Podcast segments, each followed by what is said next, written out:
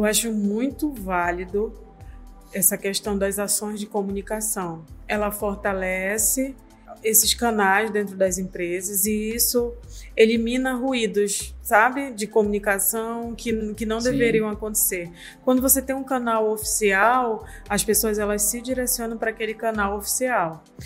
Isso, inclusive, Teles, ajuda bastante quando a empresa ela tem uma área de marketing e o RH consegue trabalhar associado é, em ações que promovam o que a gente chama de endomarketing, que é o fortalecimento também da própria marca empregadora diante da própria sociedade.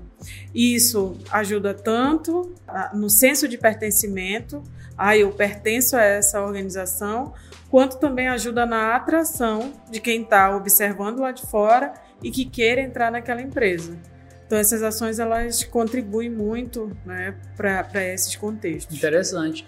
Então mais do que comunicar internamente, hum. é interessante que, que a empresa ela externalize um pouquinho essa comunicação para que o mercado, a sociedade também conheça um pouquinho da empresa, dos esforço que ela faz para valorizar seus colaboradores.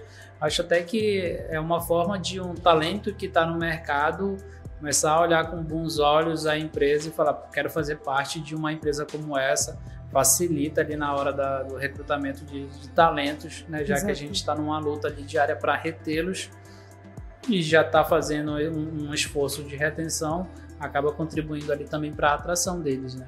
Perfeito, exatamente.